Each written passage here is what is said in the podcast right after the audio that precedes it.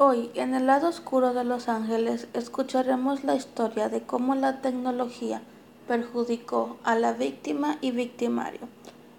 Jodi Arias, una niña que mostró un interés en la fotografía que continuó durante toda su vida adulta. Sus años de infancia fueron normales, sin embargo se ha dicho que era una niña maltratada. El abuso presuntamente comenzó cuando ella tenía siete años. Travis Alexander. Su primera infancia fue difícil, en gran parte porque sus padres eran adictos a las drogas. A la edad de 11 años, Travis fue a vivir con sus abuelos paternos, que lo introdujeron en la iglesia de Jesucristo de los Santos de los Últimos Días. Travis era un vendedor y motivador para los servicios jurídicos. Travis y Jody se conocieron durante una convención de negocios en Las Vegas. En el 2007 empezaron a salir, pero su relación se rompió poco después durante el verano de ese año. Travis empezó a interesarse por otras mujeres, pero siguió en contacto con Jody, con quien mantenía una amistad.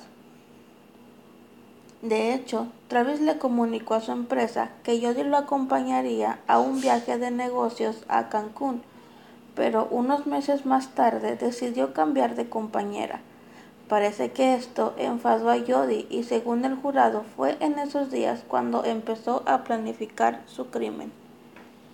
Los tres días anteriores al crimen, Travis y Jody hablaron varias veces por teléfono y en una de las ocasiones la llamada duró más de 40 minutos. Tras colgar el teléfono, pasadas las 5 de la mañana, Jody salió de su casa en California, alquiló un coche, llenó el depósito para empezar un largo viaje rumbo a Arizona, donde vivía Travis, para cometer el crimen. El día 9 de junio, después de varios días sin saber nada de Travis, amigos de él entraron a su casa para comprobar si estaba bien. Seguramente no hayan olvidado lo que vieron en aquella casa.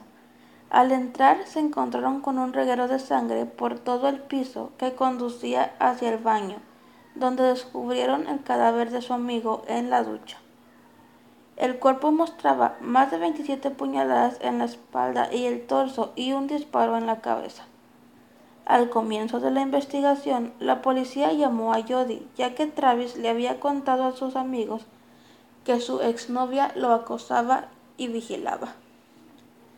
El doctor Kevin Horn, el médico forense del condado de Maricopa, que hizo la autopsia al ex orador y motivador describió un brutal ataque que, según la fiscalía, concitó en primer lugar con una puñalada en el pecho. Después de que apuñalaron a Travis, el médico forense dice que le dispararon en la cara. Y por último, le cortaron el cuello de oreja a oreja, que fue la causa de la muerte. En el cuerpo de Travis había heridas defensivas en sus manos. En el registro de la casa, la policía encontró la cámara de la víctima dentro de la lavadora y pudieron recuperar algunas imágenes tomadas el día 4 de junio a las 13:40 en las que se veía a Travis y Jody en poses sexuales. La última fotografía de Travis vivo se la hizo su asesina a las 17:29 en la ducha. Las siguientes imágenes de la cámara eran las de un individuo y todo apunta a Travis tendido en el suelo de la ducha, sangrando profundamente. El día 9 de julio, Jody fue acusada formalmente por un gran jurado de Arizona de homicidio en primer grado. Seis días después, fue detenida en su casa de California y extraditada a Arizona para ser juzgada. Jody se declaró inocente y le dio a la policía versiones contradictorias de lo sucedido. En un primer momento negó haber estado en Arizona y que llevaba un año sin ver a Travis. Luego aseguró que a Travis lo mataron dos ladrones y tras dos años detenida le dijo a la policía que había matado a Travis en defensa propia.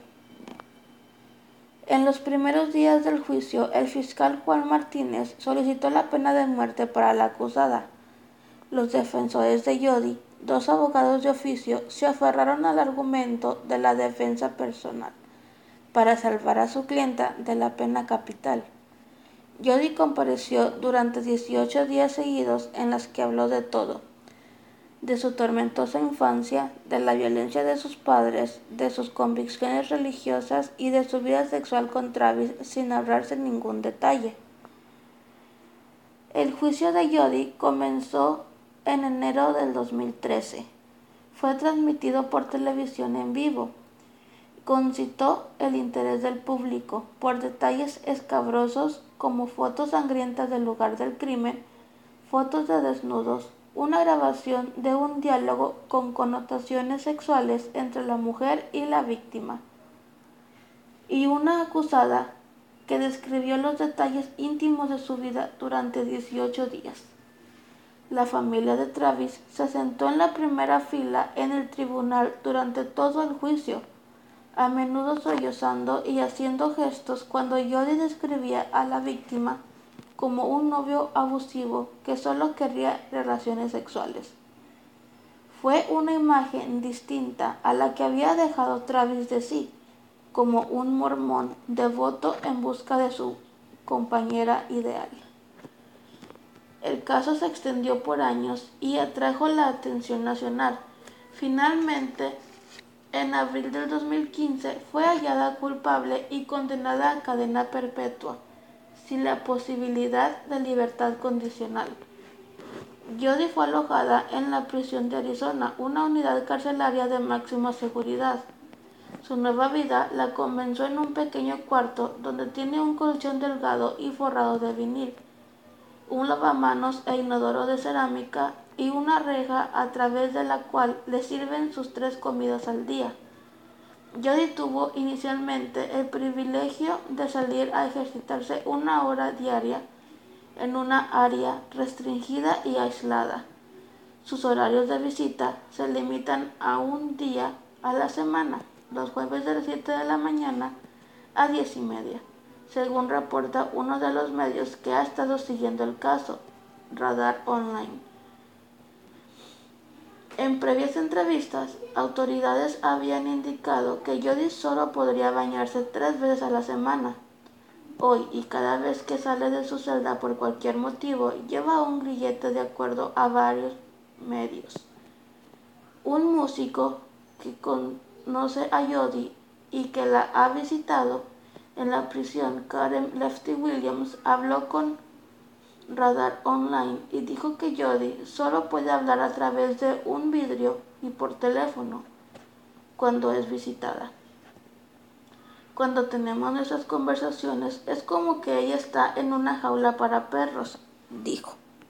Según el músico, al parecer Jody no tiene amistades en la prisión, pero recibe entre 60 y 70 cartas por día escritas por fanáticos.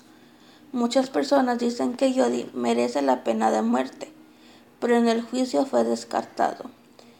Jody podría ser elegible para trabajar en la prisión, por el cual podría recibir 60 dólares a la semana y 80 en Navidad, según el Departamento de Correccionales de Arizona.